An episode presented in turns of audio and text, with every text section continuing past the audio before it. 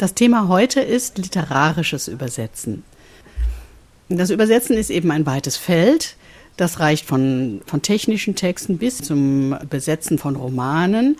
Und deswegen wollen wir uns heute auf das literarische Übersetzen konzentrieren, also auf das Übersetzen von Literatur.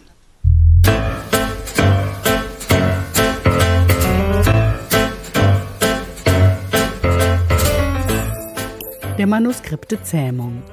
Ein Podcast übers Büchermachen. Mit Jana Thiem, Esther Debus, Dorothea Winterling und Gästen. Wir haben zu Gast Kirsten Brandt, Übersetzerin aus dem Spanischen und Katalanischen, und Katharina Schmidt, Übersetzerin aus dem Italienischen und Englischen. Ich fange mal mit einer ganz speziellen Frage an, Kirsten. In einer Ankündigung zu einer Veranstaltung der Buchmesse steht, du seist Übersetzerin aus dem Katalanischen und Kastilischen. Würdest du uns den Unterschied zwischen Spanisch, Katalanisch und Kastilisch erklären? Fangen wir an mit dem Einfachen. Ähm, der Unterschied zwischen Spanisch und Katalanisch, wobei, also Kastilisch und Spanisch sind Synonyme, da komme ich später zu ist tatsächlich, dass es zwei verschiedene Sprachen sind. Ich erkläre das immer allen Leuten, die sagen, ja, Katalan, Dialekt. Äh, nein, der Unterschied ist, das ist, glaube ich, auch sprachtheoretisch ganz äh, seriös, was ich da sage, ist ungefähr so groß wie zwischen Niederländisch und Deutsch. Also es sind eng verwandte Sprachen. Man kann vieles verstehen, aber längst nicht alles. Die Vergangenheitsform ist eine ganz andere. Das Katalanische hat sehr starke Einflüsse aus dem Französischen. Ich weiß nicht, wie, wie euch das geht, aber wenn ich zum Beispiel so ein Tetrabrick mit Orangensaft habe und dann steht da auch auf Niederländisch drauf, was da für Zutaten drin sind, dann kann ich das natürlich verstehen.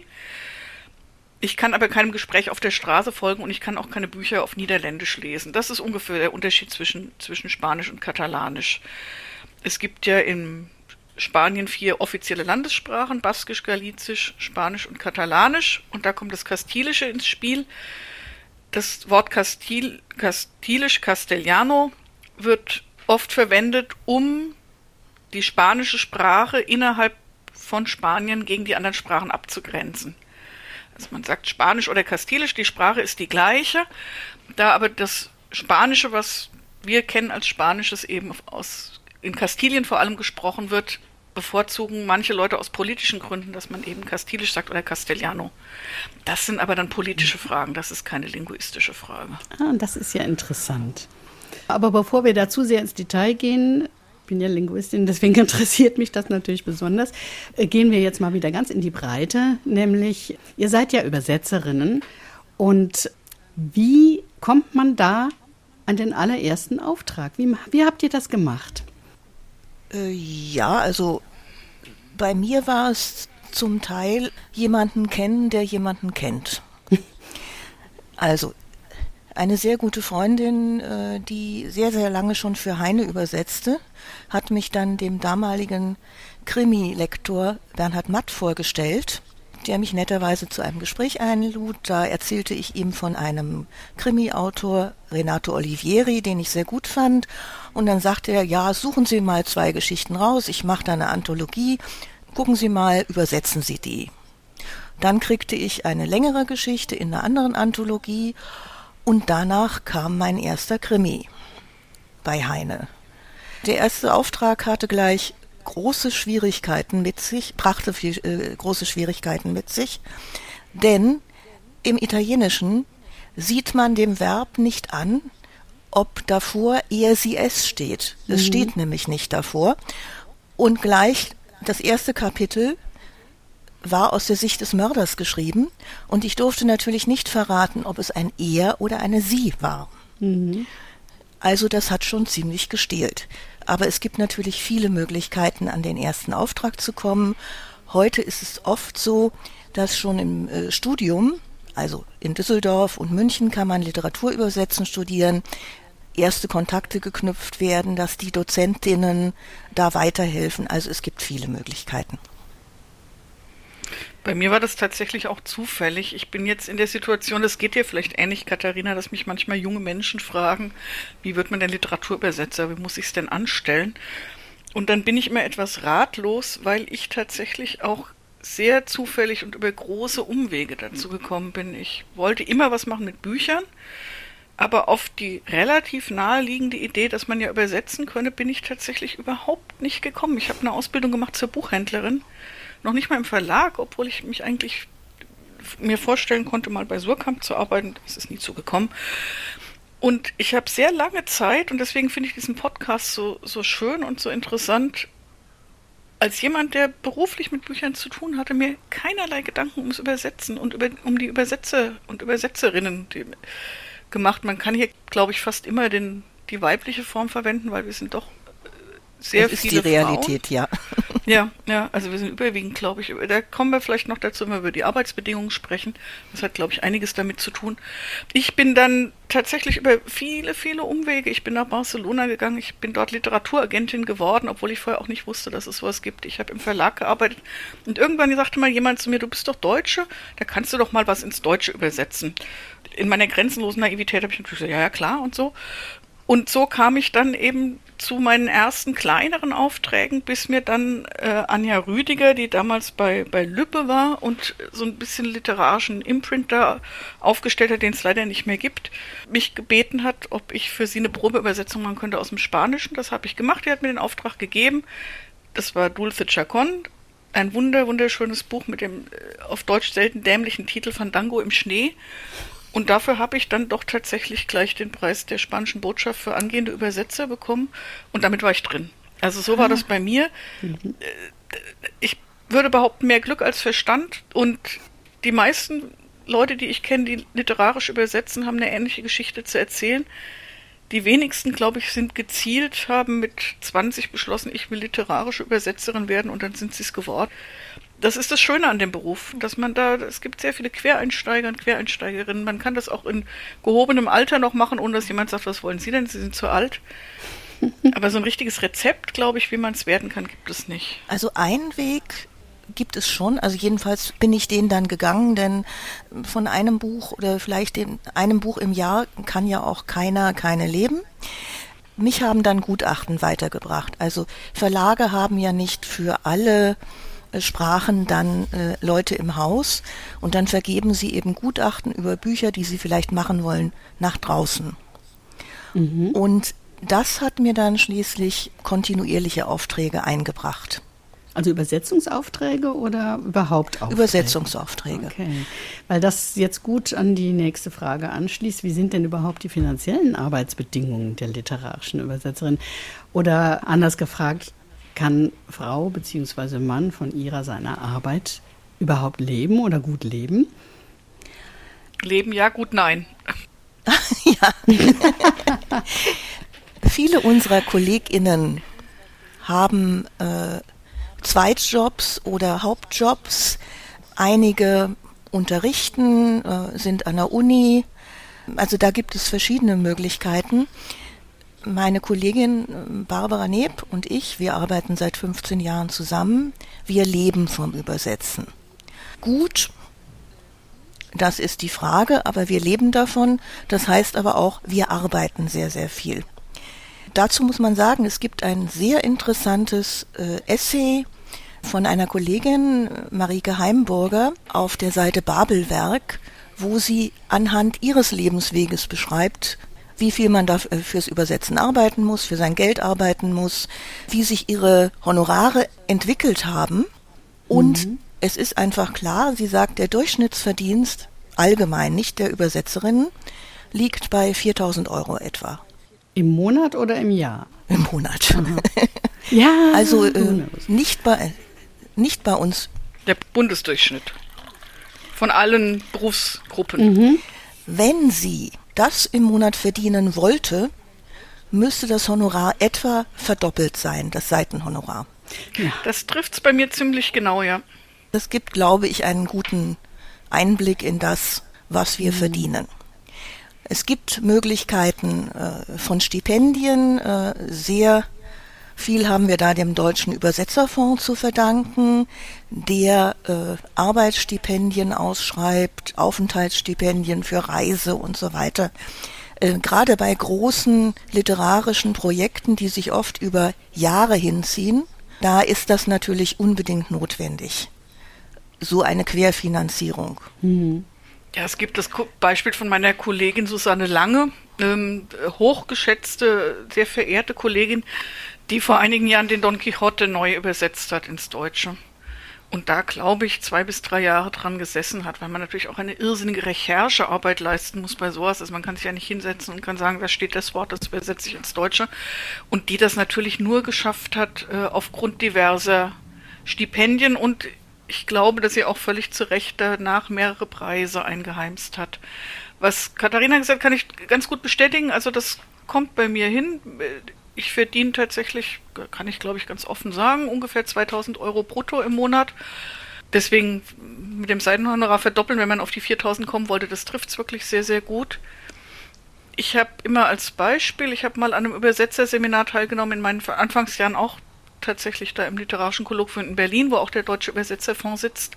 Da waren wir zehn Übersetzerinnen aus acht Sprachen. Es war ein Mann dabei, das finde ich auch sehr bezeichnend. Der übersetzte aus dem Lettischen, lebte in Riga. Damals war äh, der Euro noch nicht eingeführt in Lettland, sodass der, weil er seine Seitenhonorar in Euro kassierte, davon ganz gut leben konnte fast alle anderen Frauen, eine, die hochliterarische und hochphilosophische Texte aus dem Französischen übersetzte, hat einen Halbtagsjob bei Arte. Und fast alle anderen waren tatsächlich im Grunde genommen, äh, hatten die das Zuverdienst, weil ihr Mann das Geld verdient hat. Eine Übersetzerin aus dem Englischen, die reißt einen Krimi nach dem anderen ab, die arbeitet wie eine Maschine, mit der bin ich noch in Kontakt. Und auch ich kann davon leben, weil ich keine Miete zahle. Das muss man ganz klar so sagen. Das ist ein, ein Hungerleiderjob. Es ist ein sehr schöner Job, aber es ist natürlich ein Hungerleidergeschäft. Andererseits denke ich, die Verlagsbranche ist im Allgemeinen nicht mit fetten Einkommen gesegnet. Das ist einfach so. Die Leute sind nicht bereit, für Bücher das auszugeben, was die Bücher wert sein sollten. Oh ja, da kann man jetzt in eine Grundsatzdiskussion eintreten. Das lassen wir jetzt besser. Aber du hast von einer Kollegin gesprochen, die Don Quixote nochmal neu übersetzt hat und die so viel Recherchearbeit leisten musste und so weiter. Da kommen wir jetzt mal ein bisschen zum, zum Inhaltlichen sozusagen. Weil Übersetzen vor allem von Literatur ja nicht nur die Übertragung von einer Sprache in eine andere ist, wie du es schon erwähnt hast. Also ich nehme ein Wort und äh, suche im Wörterbuch das äh, Pendant in der anderen Sprache, sondern das hat ja auch ganz viele kulturelle Aspekte. Sogar bei Sprachen, die uns relativ nahe sind, also europäischen Sprachen. Ne? Ich rede hier gar nicht von Japanisch oder anderen Sprachen, die weiter weg sind. Könnt ihr uns dazu etwas erzählen? Also, Übersetzen hat immer kulturelle Aspekte, denn man übersetzt, wie du ja schon gesagt hast, nicht Wörter, sondern man übersetzt kulturelle Konzepte und überträgt sie in einen anderen Kulturraum. Das fängt an mit Redewendungen, das sind Konzepte wie, ich hatte mal in einer Erzählung, die spielte am 6. Januar, dass ein Kind mhm. von der Befana entführt wird. Die Befana ist die Hexe, die in Italien am 6. Januar den braven Kindern Geschenke bringt und den nicht braven, die kriegen also Kohle. Dieses Konzept haben wir in Deutschland nicht. Bei uns 6. Januar, Heilige Drei Könige. Und in diesem Fall musste ich die einzige Fußnote machen, die ich je in einer Übersetzung gemacht habe, also Belletristikübersetzung, weil Fußnoten sind verpönt. Ja, es gibt ja Verlage, die mögen das ganz gerne, aber ich kann das auch nicht leiden. Nicht, nicht in einem literarischen Text. In einem Sachtext ist was anderes, aber in einem, in einem literarischen Text versucht man ja dann immer die Information in so einen Halbsatz reinzumogeln und hofft, dass es unauffällig gelingt. Kann man denn literarische Texte überhaupt adäquat übersetzen? Wenn ich mir das anhöre, gibt es da nicht auch Unübersetzbares? So wie die Befana zum Beispiel? Also zum ersten Teil ja. Literarische Texte kann man adäquat übersetzen, denn es ist wie immer eine Interpretation. Deswegen werden ja auch Bücher, äh, Romane oder auch anderes neu übersetzt, weil auch Übersetzungen altern können. Mhm. Ich habe allerdings ein Beispiel, von dem ich mir nicht vorstellen kann, wie man es übersetzen kann. Also ein Beispiel für Unübersetzbares Ich glaube wirklich, es gibt zwar eine französische Übersetzung davon, die behilft sich aber mit einem Trick, den führe ich hier nicht aus, ist ein Gedicht von Christian Morgenstern, Der Wehrwolf. Das dreht sich komplett um den Wehrwolf, der dekliniert wird. Also der Wehrwolf des Westwolfs und so weiter und schließt darin, dass der arme Kerl er hat Frau und Kinder, aber es gibt keinen Plural von Wehrwolf. Es gibt ja keinen Plural von Wehr. Das übersetzt mal in eine andere Sprache, wo der Werwolf natürlich ganz anders heißt und du so ein Sprachspiel gar nicht machen kannst. Aber es gibt meiner Meinung nach weniges Unübersetzbares. Ja, Sprachspiele generell sind, glaube ich, das. Nicht unbedingt an der gleichen Stelle. Also ein, ein, ein Wortspiel muss ja nicht immer an der gleichen Stelle kommen. Man kann es ja auch etwas später dann bringen. Dann ist die Wirkungsäquivalenz, wie wir, wie wir das so schön nennen, ja noch gewahrt. Oder irgendein Witz, mhm. den man an der Stelle nicht machen kann, den kann man auch verlegen. Es mhm. geht ja um das Ganze. Ja. Würdest du sagen, Katharina, dass weil das würde ich von meinen Übersetzungen schon behaupten und ich weiß nicht, ob das ein Eingeständnis ist von, ja, ein Eingeständnis ist, dass in einer Übersetzung zwangsweise immer ein bisschen was verloren mhm, geht. Mhm. Was man an anderer Stelle, wie du gerade gesagt hast, auffangen und einholen kann.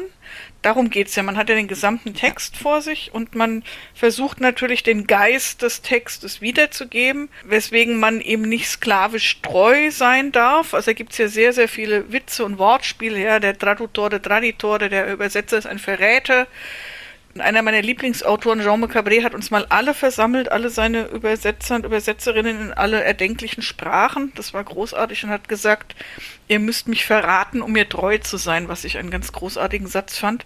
Trotzdem habe ich, wenn ich meine Übersetzung vergleiche mit dem Original, tut's mir dann doch immer weh, weil ich natürlich mehr als jeder andere und hoffentlich mehr als jeder potenzielle Leser und jede potenzielle Leserin erkenne, was verloren geht. Ich glaube, das ist sehr unterschiedlich. Also kommt auf die Bücher an.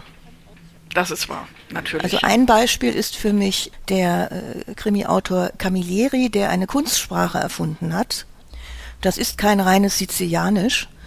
Und im Original ist das ganze Buch so. Das kann man im Deutschen nicht machen. Also man müsste dann in dem Fall eine Kunstsprache erfinden, die dem entspricht und die gibt es nicht. Also da geht für mich sehr viel verloren. Mhm. Weil das Original davon lebt. Wobei man natürlich sagen ja. muss, wenn man sie erfinden muss, gibt es sie ja per Definition noch nicht. Also wäre es praktisch eine Neudichtung, ne? wenn man sowas versuchen wollte. Ja.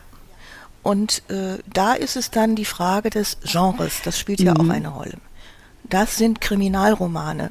Will der deutsche Leser, die deutsche Leserin, die einen Kriminalroman kauft, überhaupt dann so eine Kunstsprache haben. Ja, die Erwartungen des Publikums sind ganz andere. Ja, ne? genau. Ja, genau. Die spielen ja auch eine Rolle. Ja. Ähm, Kirsten, du sprachst ja von Atmosphäre. Also ich finde es ganz wichtig, am Anfang eben dieses Sprach, die Sprachregister, den Stil zu finden im ja. Deutschen. Den Ton, ja. Den Ton, der ja ein völlig anderer ist als im Spanischen sicher und auch als im Italienischen. Die Sprachmelodien unterscheiden sich ja auch. Ja.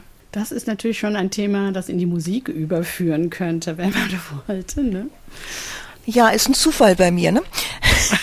Total, ja. Ich komme ja aus der Musik. Ich weiß. Trotzdem, äh, mit Blick auf die Zeit würde ich gerne nochmal das Thema wechseln, weil ihr noch so viel Interessantes zu erzählen habt. Zum Beispiel ähm, der Verein Weltlesebühne. Da bist du ja, Katharina, schon sehr lange aktiv. Was ist das überhaupt, die Weltlesebühne, und was macht ihr da? Also ich bin seit äh, 2009 aktiv, das ist schon eine ganze Weile. Den Verein gibt es auch so lange. Wir sind inzwischen über 70 Übersetzerinnen, die unsere, uns und unsere Arbeit sichtbar machen wollen. Das tun wir durch Veranstaltungen, zum Beispiel eine Veranstaltung, die wir hier in Frankfurt haben werden. Kirsten und ich in der Buchhandlung Weltenlese am 2. November. Das heißt aus der Werkstatt der Übersetzerin. Da stellen wir zwei Bücher vor, also besser Kirsten stellt sie vor, sie kennt sie ja am besten als Übersetzerin, und sprechen über das Übersetzen konkret an diesen Büchern, aber auch allgemein über das Übersetzen und hoffen auf viele interessierte Fragen aus dem Publikum. Meist ist das so. Denn viele, wie wir auch schon gesagt haben, wissen ja gar nicht, was wir eigentlich machen. Außerdem gibt es jetzt die digitale Weltlesebühne seit zwei Jahren. Da haben wir unseren YouTube-Kanal gefüllt mit Veranstaltungsmitschnitten, Buchvorstellungen, übersetzenden Porträts, allem Möglichen auf YouTube unter Weltlesebühne. Und uns geht es darum, eben dem Publikum unsere Arbeit sichtbar zu machen. Was übrigens auf viel Resonanz stößt. Das ist nicht nur Selbstzweck nach dem Motto, äh, wir möchten gern, dass ihr das wisst, das ist auch Lobbyarbeit. Denn Sichtbarkeit verschafft natürlich auch Sichtbarkeit bei den Verlagen. Hoffen wir. Möchtest du noch was dazu sagen, Kirsten? Das finde ich ganz großartig, weil ich da natürlich von profitiere, ohne da irgendwas für zu tun. Das finde ich schon auch ganz wichtig. Und das ist ja so, Katharina, das wirst du ja vielleicht aus deiner eigenen Erfahrung auch bestätigen. Ähm, man kann wahnsinnig gut punkten, wenn man irgendwelche Leute kennenlernt auf Partys und die sagen, was machst du denn so? Und dann sagt, ich bin Literaturübersetzer. Und, oh, und ah, und alle sind ganz beeindruckt. Aber was man da eigentlich macht, ähm, wissen viele Leute tatsächlich nicht. Oder mir geht's dann eben so, ich sage übersetzt aus dem Katalanischen, dann sagen Leute, aha, Katal, hm, was gibt's denn da? Und so, und dann sage ich, ich habe das und das und das. Ach, das habe ich gelesen, das fand ich toll. Und dann merkt man, die Leute haben natürlich überhaupt nicht äh, nachgesehen, was Fluch und Segen unserer Arbeit ist. Da haben wir ja schon öfter drüber gesprochen, die Unsichtbarkeit ist eigentlich eine Grundvoraussetzung unserer Arbeit. Denn wenn man nicht merkt, dass es eine Übersetzung ist, haben wir normalerweise unsere Arbeit gut gemacht dass ein Buch übersetzt ist, fällt vor allem den Kritikern ja leider, leider immer nur auf, wenn sie einen Fehler entdecken oder meinen, einen Fehler zu entdecken. Und gleichzeitig ist es natürlich ein, ein Fluch, weil wir so, so verschwinden hinter unserer Arbeit. Das ist ein, ein Widerspruch, der schwer aufzulösen ist. Und deswegen ist sowas wie die Weltlesebühne natürlich ein großartiges Instrument, um dieser Unsichtbarkeit abzuhelfen. Das finde ich schon ganz toll. Dazu muss ich auch sagen, wir könnten diese großartige Arbeit der Kolleginnen nicht machen ohne die äh, großzügige Förderung von Neustart Kultur und vor allem dem Deutschen Übersetzerfonds, der uns schon seit vielen Jahren unterstützt. Denn uns ist es wichtig, dass wir den auftretenden Übersetzerinnen Honorare zahlen können, denn wir werden sehr, sehr oft ähm, zu Gratisleistungen herangezogen. Ach, du kannst doch mal schnell. Das ist wohl wahr. Ach, mach doch mal. Kannst du nicht mal Und eben. das ja. wollten wir vermeiden. Ja, ja. Auch die Gutachten, die du vorhin angesprochen hast, sind natürlich tatsächlich eine gute Möglichkeit, mit Verlagen in Kontakt zu kommen, in Kontakt zu bleiben. Man darf natürlich keine Gefälligkeitsgutachten machen, das ist ja klar. Man kann nicht ein schlechtes Buch nur empfehlen, weil man auf einen Übersetzungsauftrag hofft. Das tut ja auch keiner, der seriös ist. Das sage ich aber allen Leuten, die anfangen wollen. Nur davon leben kann man natürlich auch nicht. Also so ein Gutachten Nein, ist auch ganz also- grottenschlecht bezahlt. Da zahlt man im Grunde genommen drauf, ja, wenn man ein 500 Seiten Buch liest und kriegt dann da irgendwie magere, weiß ich nicht, 100, 150 Euro. Für manche Verlage bieten noch weniger.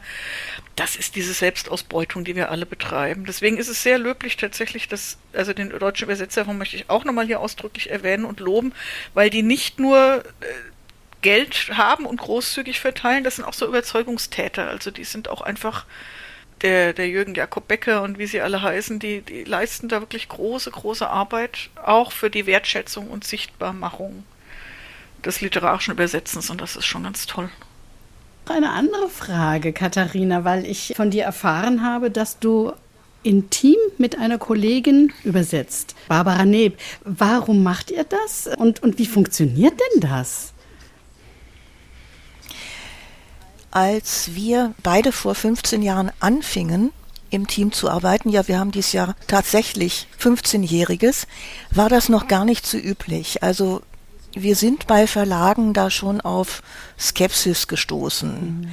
Äh, ja, also wird denn das einheitlich oder ähm, ja, das machen wir eigentlich nicht. Heute ist das gang und gäbe. Es gibt einmal die Teams, die wirklich regelmäßig zusammenarbeiten. Oder es gibt die vom Verlag zusammengewürfelten, weil man schnell eine Übersetzung braucht. Also nehmen wir mal die Obama-Biografie. Das waren acht Übersetzerinnen, soweit ich weiß. Oder Dan Brown, das waren, glaube ich, sogar noch mehr. Ähm, das ist dann mehr der Eile geschuldet. Bei uns ist es Überzeugungstat. Wovon seid ihr denn da überzeugt? Äh, ja, ich habe äh, damals gedacht, hm, Übersetzen ist ja ein einsamer Beruf erstmal. Und ich war eigentlich immer Teamplayerin und wollte dann unbedingt mal mit jemandem zusammen übersetzen, das auszuprobieren, wegen dieses kreativen Ping-Pongs. Mhm. Denn wir alle kennen das, äh, wir sitzen am Computer und versuchen einen Satz dreimal zu domptieren und viermal und es fällt uns trotzdem nicht die richtige Lösung ein. Als Einzelübersetzerin wirst du es dann liegen lassen, wenn du kannst, und nochmal überarbeiten. Und wir haben halt die Möglichkeit, wenn ich einen Satz hinschreibe, weiß ich ganz genau, dass Barbara eben das dann kriegt und überarbeitet und vielleicht sofort die richtige Lösung hat dafür oder die bessere Lösung. Es ist ein gegenseitig sich befruchten und auch weiterentwickeln. Und wir haben festgestellt, wir übersetzen eigentlich völlig unterschiedlich im Ansatz. Aha. Da würde man jetzt meinen, da kommen am Schluss äh, irgendwie zwei Übersetzungen in einer raus. Nein, gut, wir haben uns über die Jahre auch angenähert, das ist richtig, aber bei uns ist der Ansatz verschieden und das gibt irgendwie ein großes Ganzes. Ähm, Kirsten, du übersetzt ja alleine. Wäre so ein Modell auch was für dich? Ich glaube nicht. Ich glaube nicht. Ich habe tatsächlich mehrfach mit der Petra Ziegmann zusammen übersetzt. Das ist eine sehr geschätzte Kollegin von mir, die praktischerweise auch in Frankfurt wohnt, sodass wir uns sehen konnten. Das war tatsächlich genau wie Katharina das gerade geschildert hat, der Eile geschuldet. Da hat Surkamp uns dazu verdonnert. Wir waren da beide nicht glücklich damit, sind, haben das aber würde ich jetzt mal ganz unbescheiden behaupten, ziemlich gut hingekriegt. Es ist auch so, dass wir ganz unterschiedliche Ansätze haben. Ich bewundere Petra unendlich und wann immer ich das wieder machen sollen, wollte, müsste, würde ich das gerne mit Petra machen. Petra ist zum Beispiel ein syntaktisches Genie. Die schafft es, lange Sätze so aufzudröseln, dass die toll klingen auf Deutsch, was schwierige Arbeit ist. Ich habe das Gefühl, ich habe bei den Registern so ein bisschen mehr. Ich habe ja dann manchmal so in die Wortregister eingegriffen und gesagt, das klingt zu modern, das klingt zu altmodisch, das klingt zu flapsig, das klingt zu formell. Wir haben da schon ganz gut zusammengearbeitet. Trotzdem gab es zwei Aspekte. Das eine ist, dass es dann eben doch tatsächlich nicht mein Text ist. Vielleicht bin ich da auch zu eitel oder zu. Der Text ist gut geworden und, und Petra hat, ich habe viel gelernt von Petra. Insofern müsste ich das nochmal bedenken. Das wichtigere Argument für mich ist tatsächlich, dass wir mehr als die Hälfte, jede mehr als die Hälfte der Arbeit geleistet haben, aber natürlich nur die Hälfte des Honorars bekommen haben. Und das fand ich dann wiederum so ein bisschen ärgerlich, muss ich sagen. Wobei, wie gesagt, die Zusammenarbeit an sich war toll und das, was Katharina sagt, das sehe ich schon auch. Also es ist ein wahnsinnig einsamer Job, man zerkrübelt sich das Hirn über bestimmte Dinge. Und dann ist es vielleicht ganz hilfreich, wenn jemand anderes kommt und sagt, pass mal auf, mach das doch so. Das ist ja auch das, was eine gute Lektorin macht. Insofern müsste ich das nochmal bedenken. Vielleicht war mein Unwillen der Tatsache geschuldet, dass der Verlag uns das aufs Auge gedrückt hat und wir das nicht freiwillig beide beschlossen haben. Also für AnfängerInnen könnte man dann sagen, probiert es einfach mal aus und guckt, ob das was für euch ist. Auf jeden ja. Fall. Es gibt auch tatsächlich ein Stipendium vom Deutschen Übersetzerfonds, was zum Beispiel Anfängerinnen ja. einen erfahrenen Kollegen, eine erfahrene Kollegin zur Seite stellt. Mhm.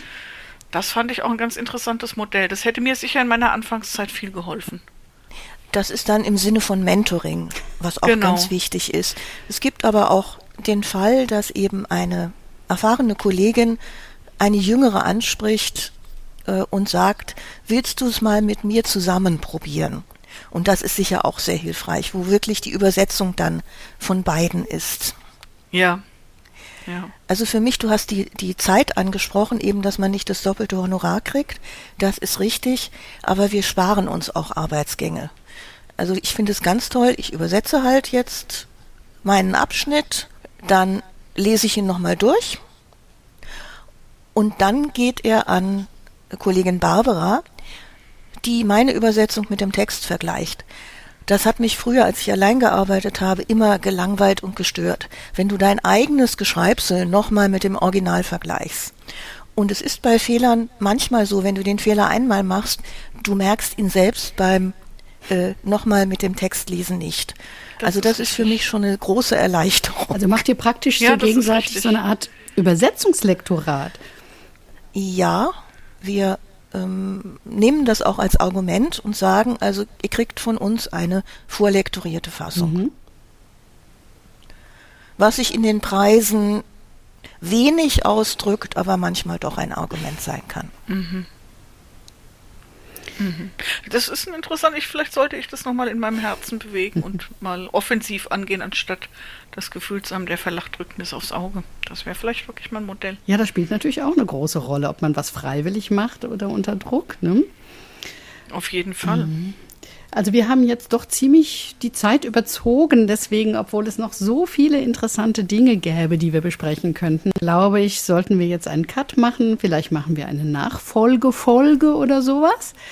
Gucken wir mal. Aber ich möchte euch jetzt erstmal ganz, ganz herzlich danken, dass ihr so viel Zeit und ja, interessante Gedanken und alles investiert habt, um diesen Podcast zu bereichern. Dafür danke ich euch wirklich sehr, allen beiden. Vielen Dank, dass du uns angehört hast. Das finde ich ja ganz großartig. Und Dinge wissen wolltest. Das ist immer schön. Vielen Dank für deine Neugier, deine guten Fragen und wir freuen uns auf den Podcast. Ja, ich mich auch. Okay, dann macht's mal gut und wir sehen uns wieder und hören wieder voneinander.